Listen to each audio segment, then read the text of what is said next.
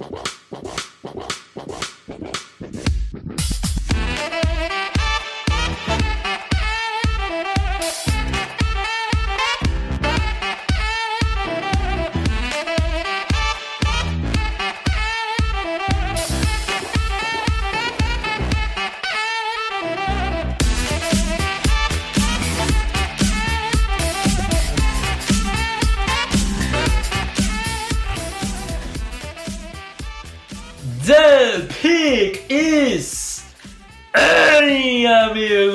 Sejam bem-vindos a mais um podcast do On The Clock. Eu sou o Felipe Vieira e eu sei, eu sei que você, ouvinte, estava com saudade desse The Pickzinho, com vontade, com gosto de Davis. Olá, meu amigo Felipe Vieira, olá, nosso querido ouvinte. Agora, se você é assinante, você já tinha ouvido esse The Pixinho na terça-feira. Né? Então, se você não é assinante, o que a pessoa precisa fazer, Felipe Vieira? Pagar, dar dinheiro para nós. Né? Exatamente. é ondeclock.com.br barra assinantes. É, e daí a gente tem diversos planos lá de tempo, né? Mensalidade, trimestral, semestral, anual, cada um não dá um valor que dá uma vantagem. Lógico que você assinar o anúncio vai ter mais vantagens. Inclusive, você já tem o guia. Se assinando agora, você já tem o guia de 2022 garantido. Se você, por um acaso, quer se tornar um assinante eterno, temos alguns assinantes eternos, né? Temos também. É, você vai ter guia pro resto da vida. Eu acho que isso é até uma, uma forma, assim, até roubado. Imagina, 10 anos de guia, porque o On The Clock vai viver 10 anos, tranquilamente. Então você vai ter 10 anos de guia aí é, e assinante pro resto da vida, né? E provavelmente aí um, um, um valor menos do que 3, 3 assinaturas anuais, um pouquinho menos que isso. Você, consegue virar um assinante eterno, não vai precisar mais pensar, putz, só o guia, preciso comprar o guia desse ano. Não, você já tem. Ah, queria ver esse texto aqui, é uma pena que eu, que eu queria ver esse texto aqui sobre o meu time. Vou jogar aqui o, o Sheleu Bot. Deixa eu ler bot lá do, do Twitter. Hum, não vai conseguir. Não vai conseguir, infelizmente. Ah, deixa eu passar aqui no Outline para ler, porque hum, não vai. Mas se você for assinante eterno ou qualquer outro assinante, você consegue. Então, vire um assinante, ajude a gente a, a deixar este, este site sempre mais independente, com mais conteúdo e tudo mais. É isso. Um, um podcast que a gente pensou no meio do, do da, da, gravação da, do podcast fechado de terça-feira, que é a gente. A gente não vai fazer redraft dos, dos drafts de 2018, 2017. Não, a gente só vai comentar esses drafts mais antigos, né? E falar, cara, olha quem saiu, ó, esse daqui foi um bust, esse daqui foi um steal, esse daqui, né? Eu acho que é, a gente chegou num ponto que, que dá para fazer isso. É, vai, vai ser divertido, porque a gente começou a se divertir muito fácil, né? No, no podcast de terça-feira, quem é assinante sabe. Mas antes disso, temos comentários, meu caro. Temos comentários aqui do último podcast que eu gravei com o Alexandre. Queria agradecer o Alexandre, gravou em cima da hora aí, né? Foi convidado em cima da hora. Então, um abraço pro Xande lá da nossa redação. E me substituiu brilhantemente. Um abraço pro Xandão também. Exato. Fã de Chiesa, é, torcedor do Náutico. Paulo Silvério Martins, olá rapazes, espero que seja tudo bem com vocês. Sobre o redraft de 2018, me recordo que vocês amavam o Harold Landry. Em que posições vocês colocariam no redraft, visto que ele não entrou na primeira rodada? Cara, o Harold Landry é um caso muito curioso, assim. Ele teve um primeiro ano sólido, que ele sofreu com lesão tal, aí quando voltou jogou, deu flashes. Teve um bom segundo ano, aí ano passado não rendeu, regrediu. Né? Tennessee, a defesa toda de Tennessee regrediu muito. Então ele é um jogador que, assim, não entraria numa primeira rodada, mas quando você isola ele, vai ver os números dele sozinho, ele tem alguns números até razoáveis. Então eu acho que ele seria uma segunda rodada por aí. Sim, eu acho que quem quiser colocar, inclusive ele no final de primeira rodada, eu acho que fa faria sentido, assim. Porque, de fato, ele, ele não se tornou a estrela que a gente imaginava. Era um cara de produção altíssima no college. É. Nossa, a produção dele, assim, a gente está adaptando, né? Fazendo. É, quem é assinante sabe, a gente está fazendo algumas outras né, mudanças para o pro processo do on the clock. E daí é lógico que para confirmar se o processo está bom ou está ruim, a gente compara com classes anteriores. E o Harold Landry, assim, a produção dele é surreal, cara. É um dos jogadores mais produtivos do college é, é, do, desse, dessa última década. Então, é um cara que eu não me arrependo do, do processo e da nota que foi dada para ele. É, tudo bem, ele não se pagou e tal, mas eu acho que a análise foi foi bem feita, assim, o processo foi bem feito. Talvez uma nota um pouco mais baixa, alguma coisa ali, mas não é um jogador que eu me arrependo, assim, ah, qual jogador? Eu acho que, que se ele se a gente tivesse aí de repente umas 10 posições para baixo do que a gente tinha, já está muito bem pago. É um cara que, que até no, no, na NFL, né, ele tem, tem alguns números interessantes. Você falou aí de dele dar uma regredida, mas é um cara que ainda assim é, ele vai bem no jogo terrestre. Acho que aí é o, o grande ponto dele na NFL nesse momento. É produzir um pouquinho mais, né? O cara tem aí 30, 36 hurries na temporada passada, 12 hits. É, na temporada anterior foram 46 hurries. Quer dizer, é um cara que está produzindo. Ele não é, ele não é uma estrela, mas é um jogador interessante para ter. Exatamente. E assim, não teve muito apoio, né, nas última, na última temporada, né? Basicamente não tinha ninguém gerando pressão com ele e tal. Talvez agora o Bud Dupree chegando isso ajude um pouco. Também acho que o Bud Dupree não é uma estrela, mas é sempre um jogador, mais um jogador interessante para ajudar né, nessa pressão. Eu, eu gosto do, do Harold Landry, acho um, um jogador interessante. E indo para o segundo comentário aqui, deixa eu pegar. Ai, fechei sem querer. Que coisa, amigos. Tudo bem. Thales Selim, já cheguei aqui já. Fala, meus queridos. No podcast de assinantes, vocês responderam sobre early mock drafts gringos. Felipe deixou clara a opinião dele, resumida que não passam de clickbait. Hoje, minha pergunta é sobre as comparações que esses sites gringos fazem. Se o jogador é senior, ainda vale a pena pensar se a comparação é justa. Mas, por exemplo, no PFF compararam o wide receiver de USC Drake London, que é sophomore, ao Brandon Marshall. O que vocês acham dessas comparações de jogadores que não tiveram um grande tempo em campo no college? Eu não me incomodo nem um pouco, cara. Eu também não me incomodo tanto assim. Sabe cara. por quê? Porque a gente vai ter, por exemplo, Kadarius Tony. É um cara que basicamente jogou só no ano senior dele. A gente, a gente vai, vai, se, vai se incomodar com alguma comparação fizer com Kadarius Tony? Não.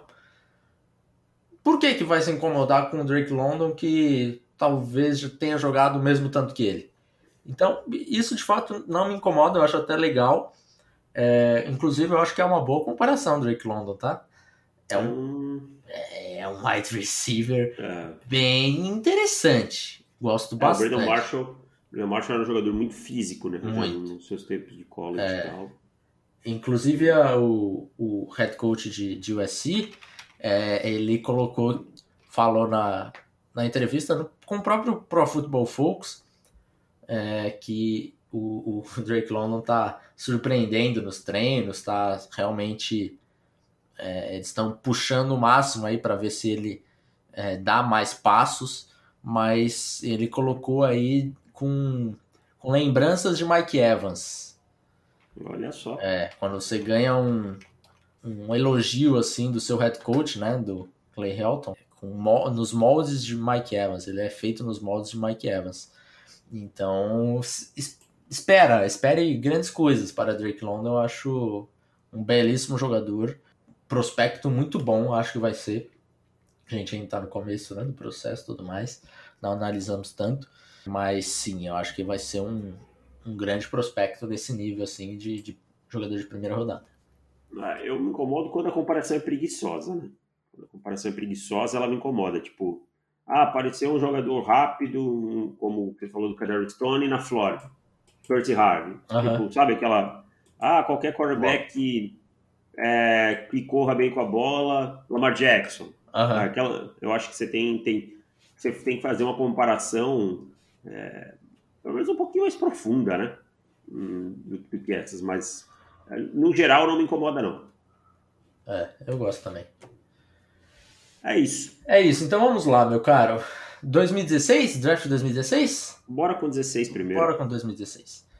É, vamos lá, draft 2016, aquele glorioso draft de Goff e Wentz, né?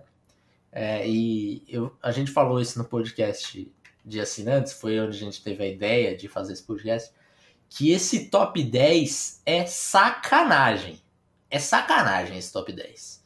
Tudo bem, Goff e Wentz é, não se tornaram grandes quarterbacks na liga, né?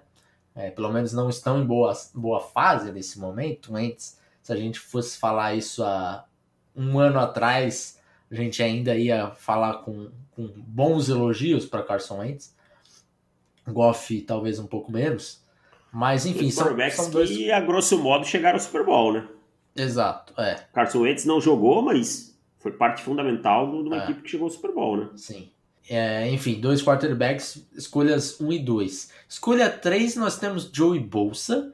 Escolha 4, a gente tem o Ezekiel Elliott, que tudo bem, quarta posição. A, a discussão era muito grande de ah, quem que os, Cowboys devem selecionar, o Zeke ou o Ramsey é, porque também tinha uma necessidade muito grande de cornerback na época dos Cowboys, ainda há, né? Olha desde, só que Desde aquela época. É.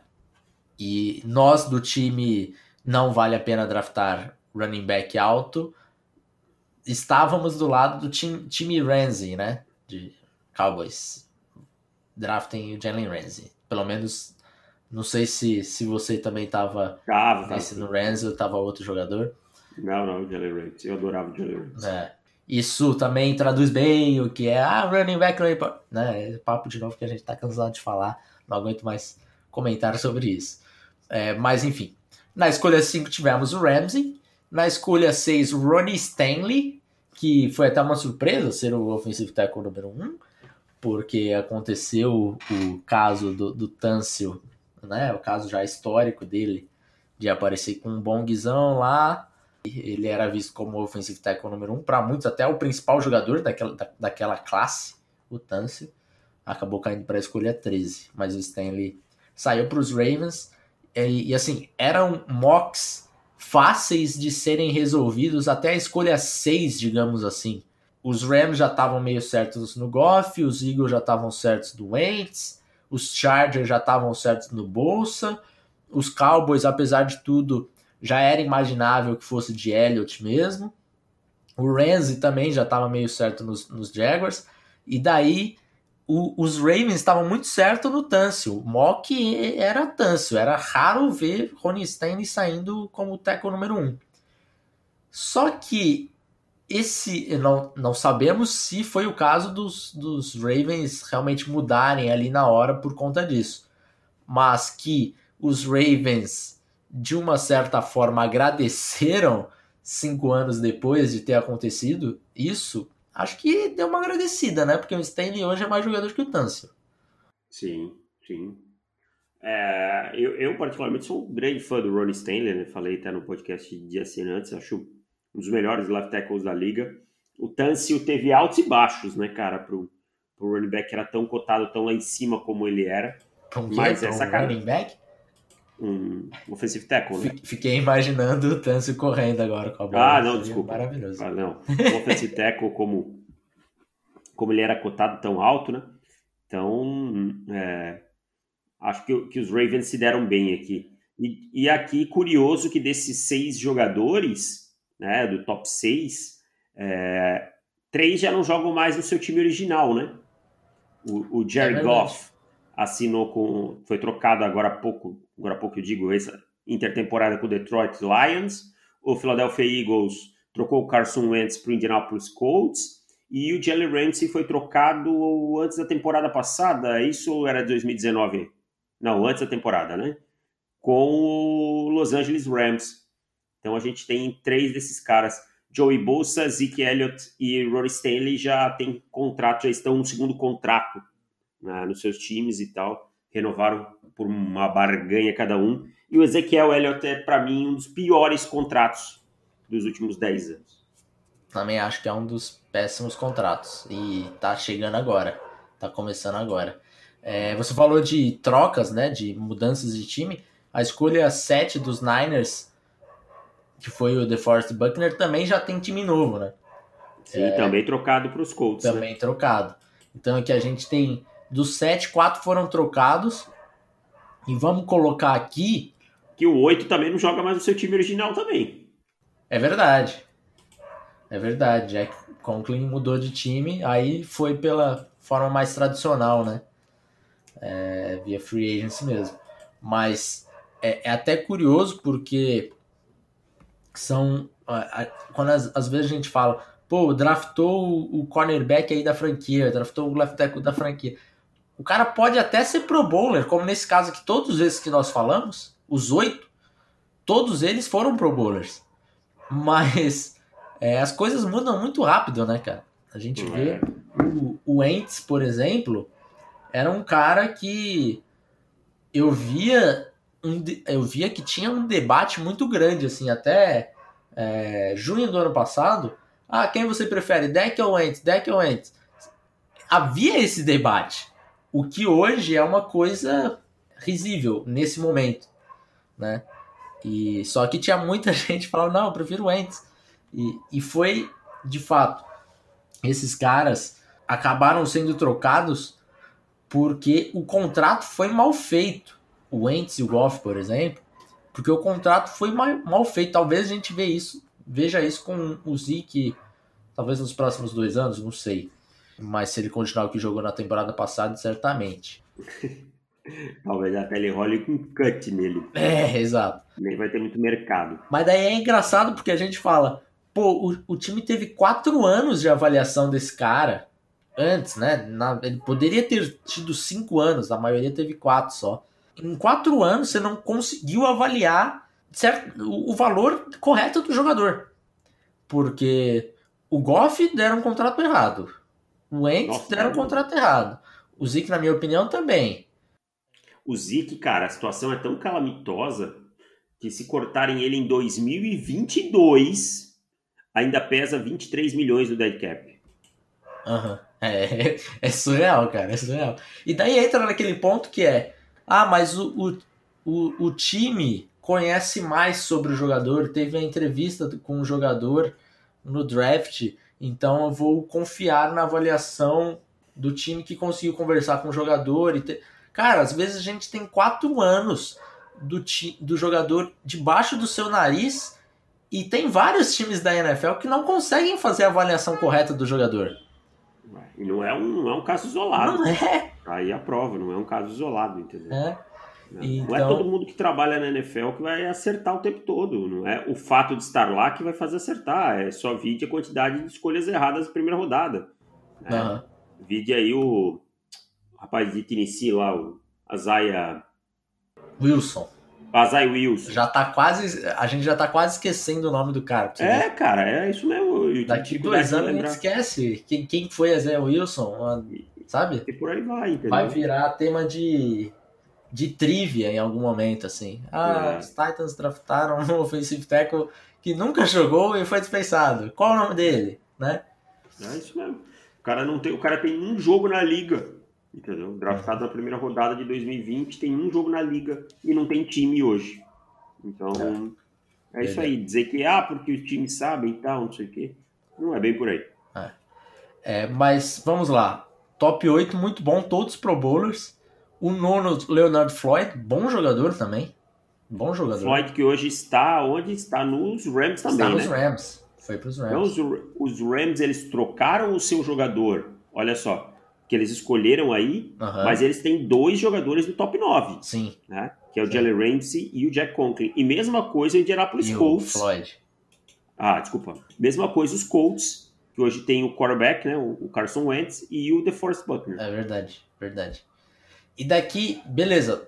as, as nove primeiras escolhas, podemos dizer assim, leves erros na forma, de repente na avaliação posterior, no contrato, alguma coisa assim, mas todos jogadores que foram muito úteis assim para os seus respectivos times que o draftaram, né?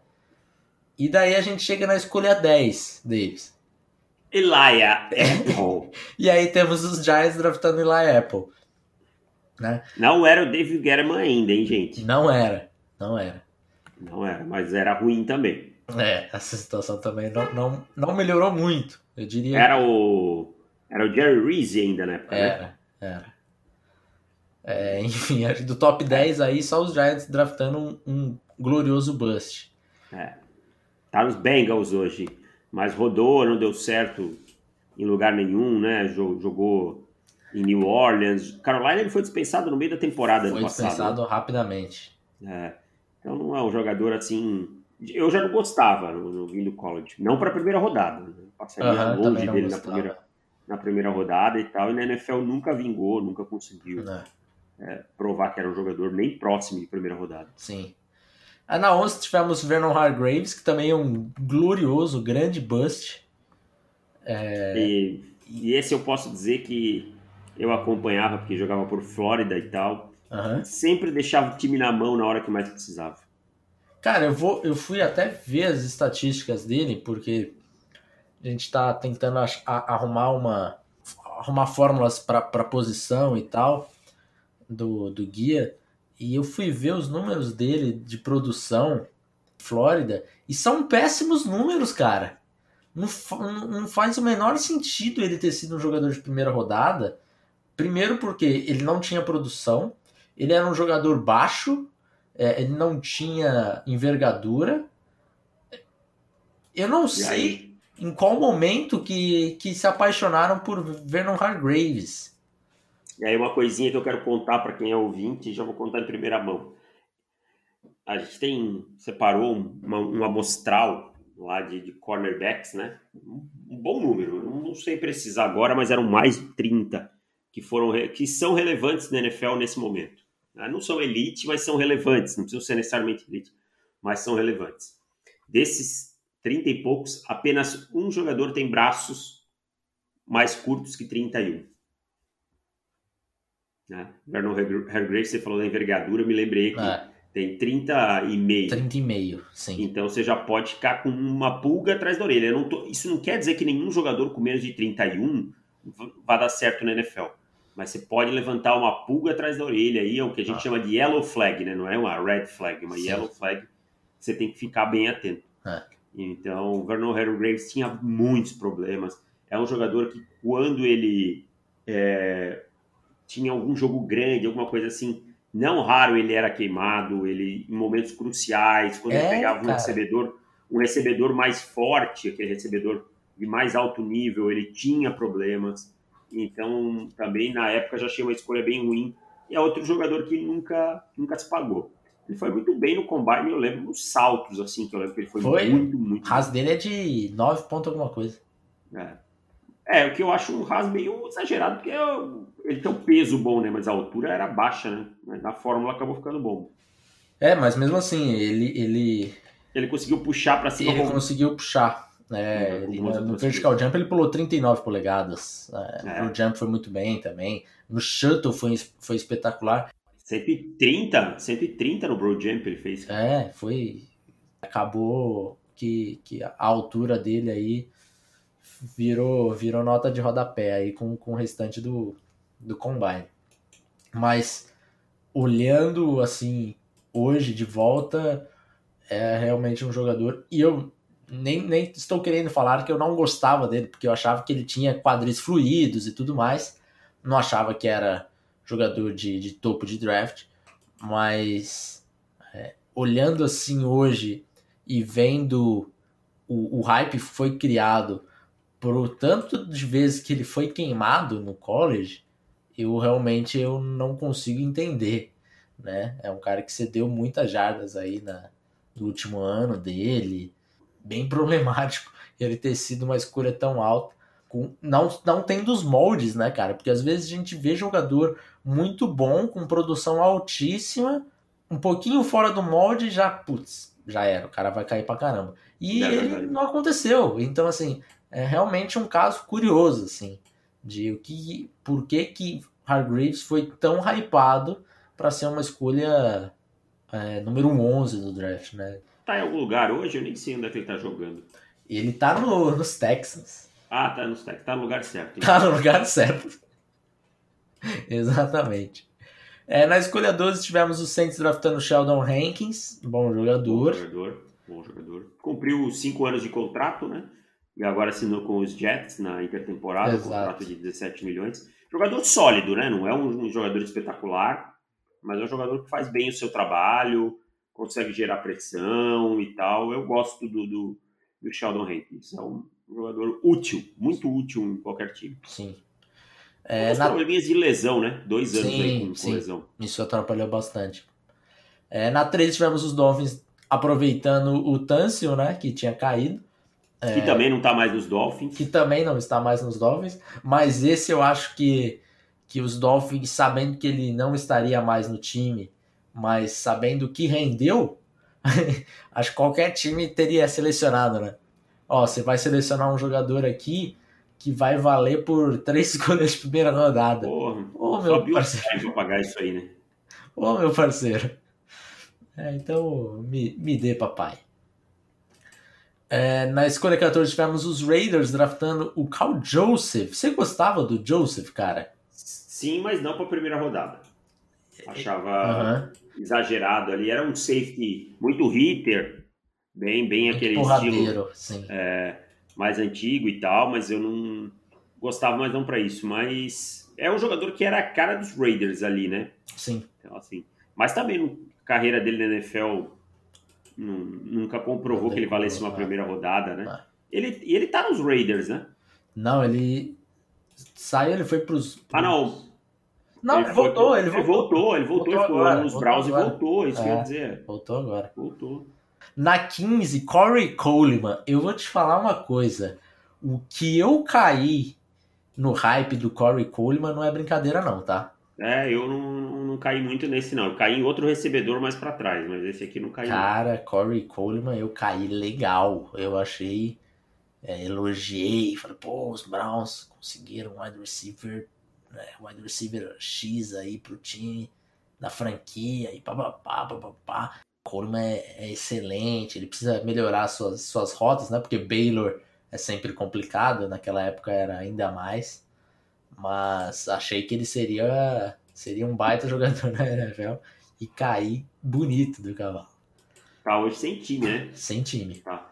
Ano pass... ah, jogou nos Giants ano passado, mas não, não renovou ainda, não encontrou nenhum time e tal. Ah. Na verdade, jogou muito pouco nos últimos anos, né? É, qualquer time que ele passou, ele não era mais do que o quinto wide receiver daquele time. sabe? Tem, tem um detalhe, ele tá suspenso, cara. Seis partidas ainda pra piorar a situação dele. Ah, então. Ele- eu Fica acho que a carreira dele É, acabou. acho que foi, foi pro Beleléu.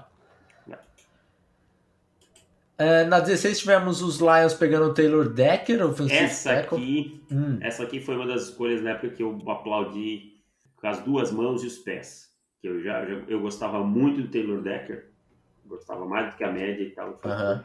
baita escolha do- dos, dos Lions na 16 aqui, cara. É, eu, eu gostava também, mas achava que era mais ou menos por aí mesmo, um pouquinho mais para baixo. Era um dos, dos meus tackles de primeira rodada da, dessa classe, mas não era tão empolgado assim, não. É, Keanu Neal para os Falcons na 17. Esse foi um cara que eu gostava bastante também. Também gostava. Era um safety que eu, que eu, que eu era fã no processo. É um cara que teve problemas de lesão que acabou atrapalhando, né? Foram duas lesões seguidas aí, mas assim, eu acho que se ele tivesse tido anos saudáveis, a gente ia estar falando de Keanu Neal como um dos melhores safeties da NFL, porque ele tava nesse, nesse chegando nesse patamar até ele se machucar pela primeira vez. E, e no ano que os, ele, ele foi draftado no ano que os Falcons foram ao Super Bowl, né? E ele já teve impacto. Eu lembro dele sendo um jogador impactante naquela defesa e tal. Aham. Então, o Kenny Neal, uma pena realmente sofrendo com lesões aí, né? É um cara que, que agora vai para Dallas, parece que vai jogar mais como linebacker e tal, um, um híbrido, né? Então é um jogador que pode ser, pode ser que ainda consiga reconstruir a carreira. É. Ryan Kelly saiu na 18 para os Colts.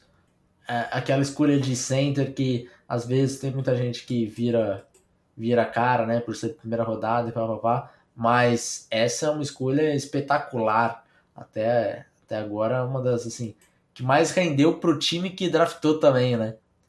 Sim, é, sim. Já, já, já renovou o seu contrato também, então é um, um jogador aí que hoje é o center mais bem pago da liga, inclusive.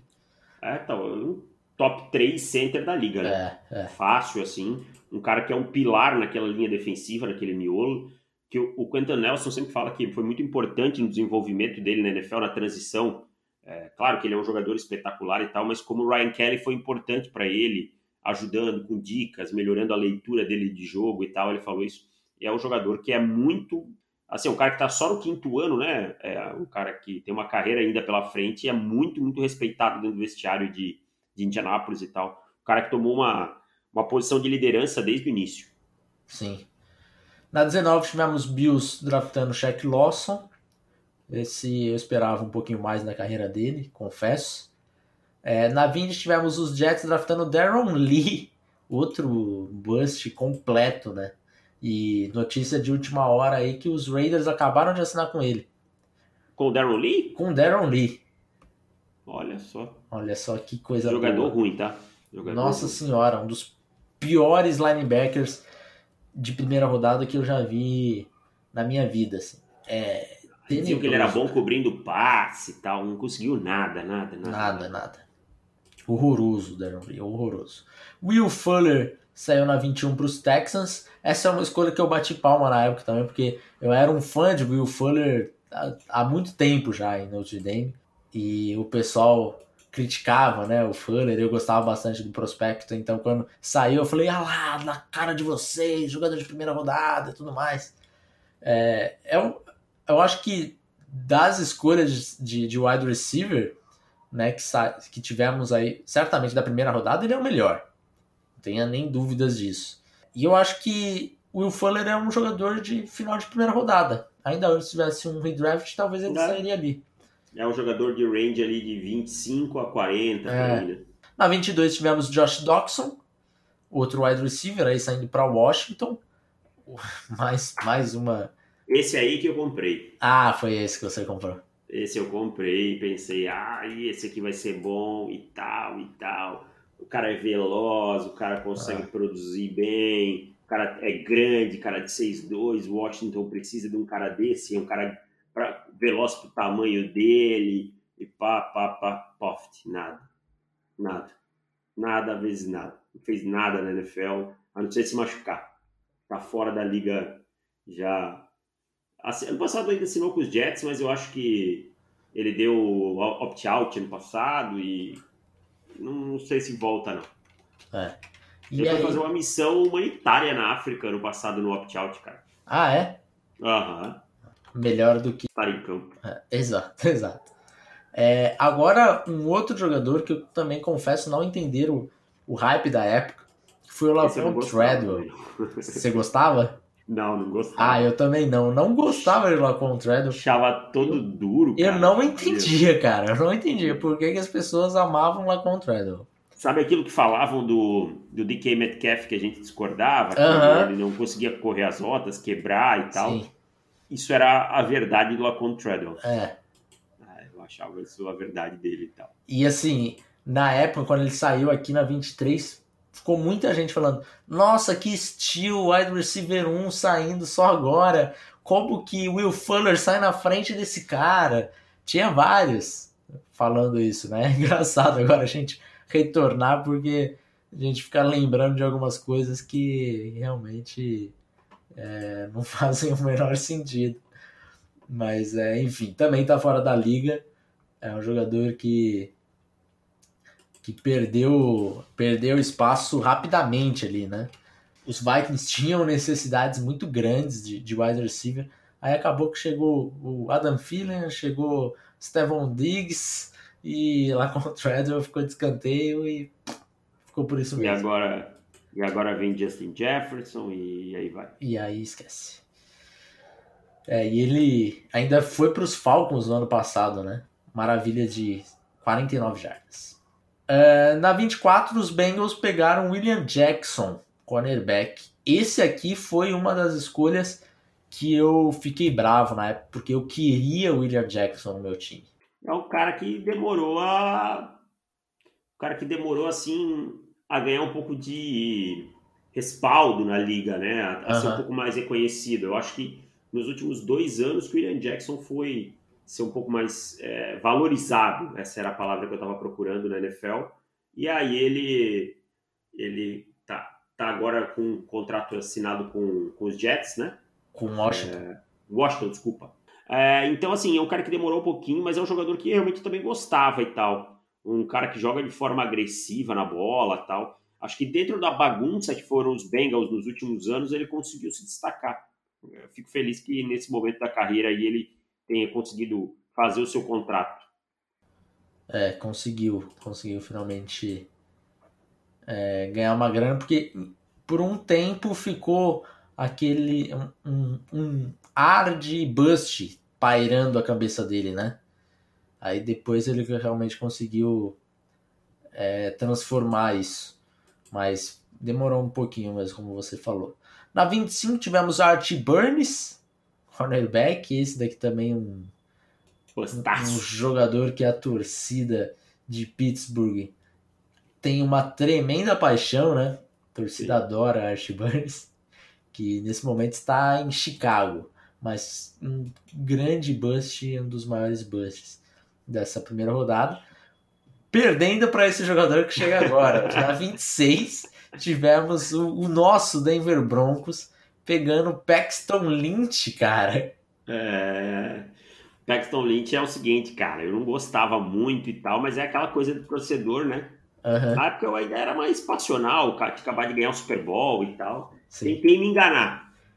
Tentei me enganar. Cara, o Paxton Lynch, abre a foto dele, vai me dizer que, que ele não parece o, o 04, o Renan Bolsonaro. Parece, parece sim, parece sim. Né? Parece sim.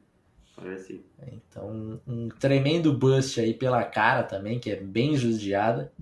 A carreira dele também foi, foi muito, muito boa. craque. Dizem que era um craque naquele. Como é que é aquele jogo que você pula na ilha lá e, e dá tiro?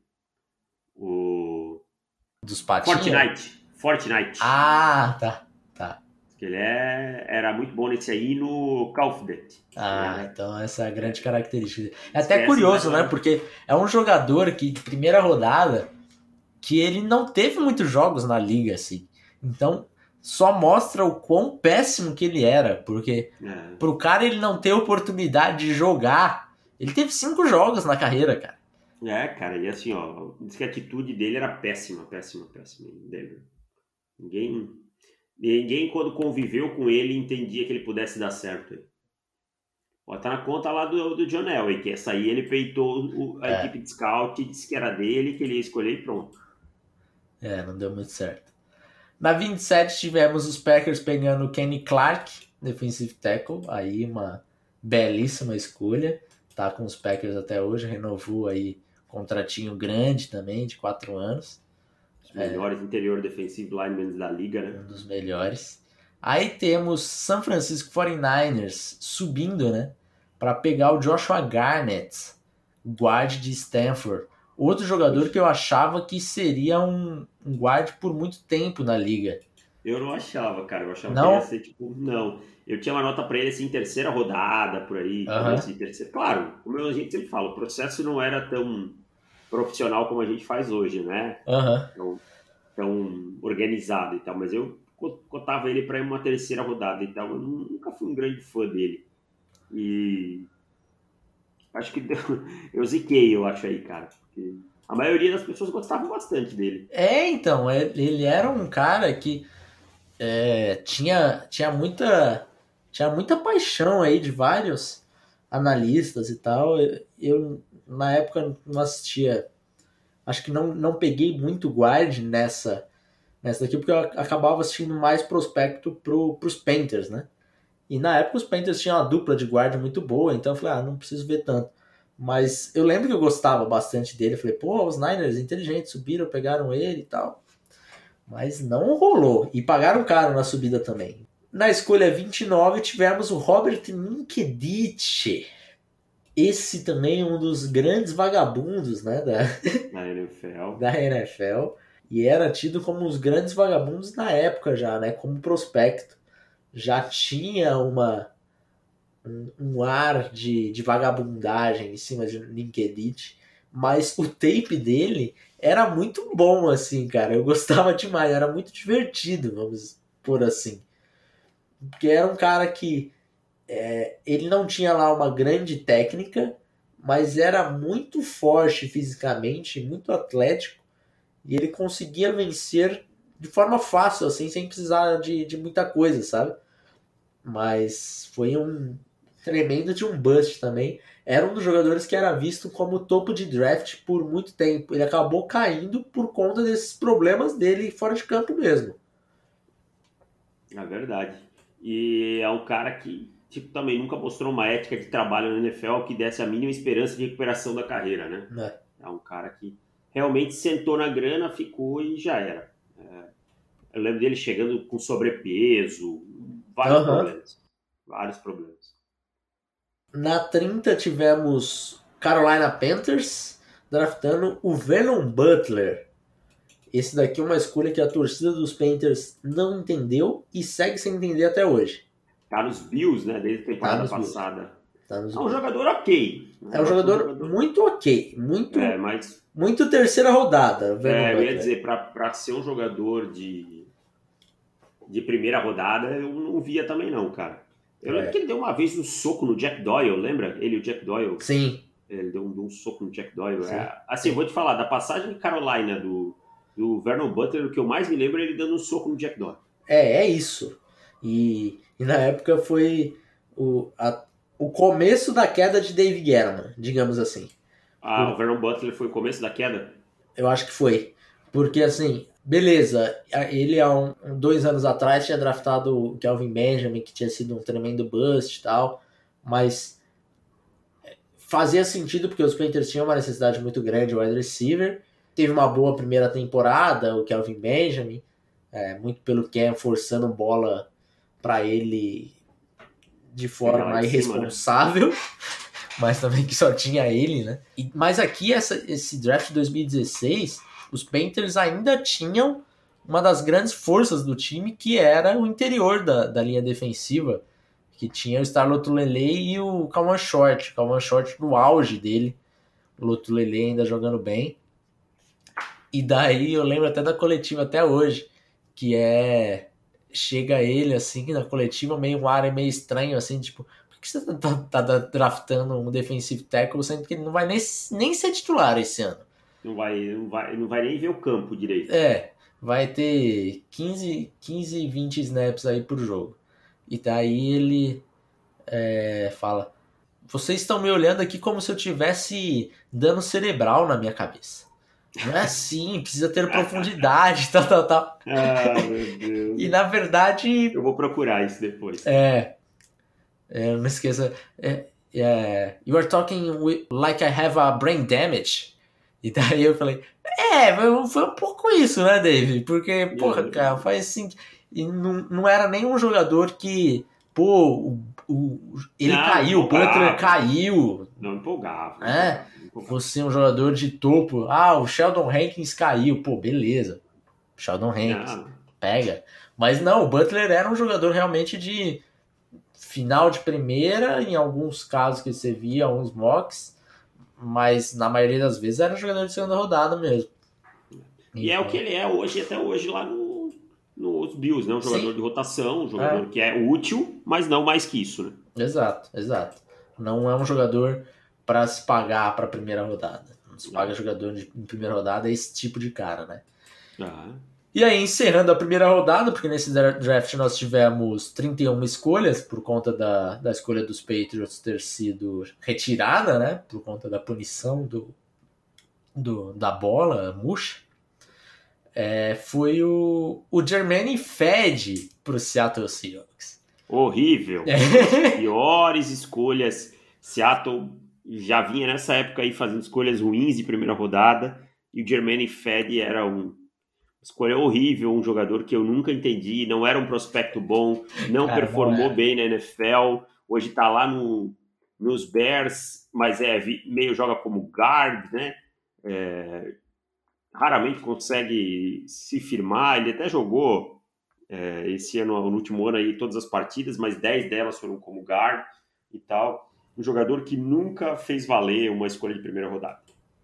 Cara, era até engraçado porque é, o IFED era meio que uma piada no, no círculo de scout, assim, né? Porque tinha um papo dele ser um jogador de primeira rodada, começo de segunda e tal, mas a maioria dos, dos jogadores, dos analistas, era contra o IFED, assim, porque é, o tape dele era, era bem ruim, cara. Era bem ruim.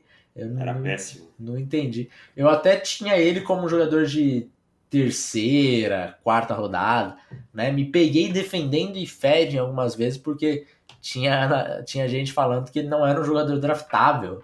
Eu falei, não, calma lá, um jogador calma de terceira lá. rodada tal. Mas enfim. É, e só para passar rapidamente aqui, né? alguns jogadores que saíram um pouquinho depois. Michael Thomas saiu na escolha 47.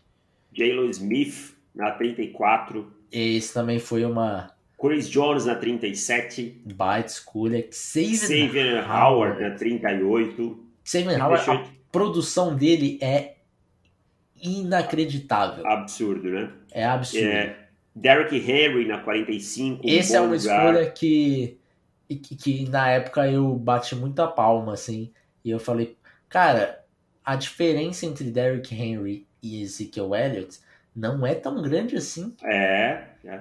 E, e, e, assim, para fechar a segunda rodada, mais destaques, né? Dion Jones no Atlanta Falcons, na 52, um cara que até hoje está lá. James Bradbury que hoje está nos Giants, mas foi uma boa escolha do Carolina Panthers, surpreendente, um cara que eu confesso que eu nunca tinha visto. Não, eu tava vendo o draft com, com o Spinelli né, nesse, nesse dia, e daí saiu, é, ó, oh, piquezinho dos Panthers e tal. Aí saiu assim, é, atrás, antes de. Porque eles não tinham anunciado e já já estavam ah, tá. comentando, né? Uhum. E daí tinha saído atrás, saiu atrás ali, qual o nome que é? James Brad o quê? Você, Brad, quem, Brad é do que? Você conhece? Não faço ideia. Ninguém conhecia quem que era o Bradbury. É, mas realmente foi uma escolha. Essa daí eu paguei com a língua com, com o German, que foi, foi a única né, escolha do draft 2016 que deu certo também. É. E para não falar que não falamos dessa escolha surreal na 59 Tampa Bay Buccaneers selecionou Roberto Aguayo, kicker de Florida State, um kicker na segunda rodada, cara. que foi um bust.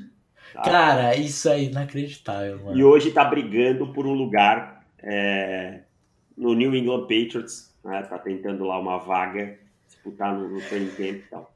Não, o cara foi cortado um ano depois, velho. Aham. Cara... Segunda rodada. O cara assim, mandado... não, não, fa não fazia o menor sentido ele ser se é uma escolha alta de draft.